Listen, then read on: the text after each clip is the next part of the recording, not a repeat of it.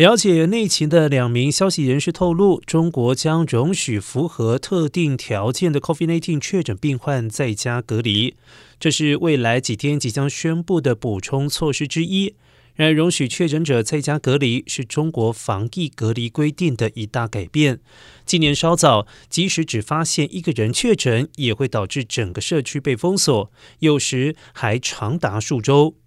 当局上个月推出了比较宽松的隔离新规定，仅要求封锁受到影响的建筑。而上述两名消息人士还指出，当局还将加强抗原检测作业，同时减少大规模检测和定期核酸检测的频率。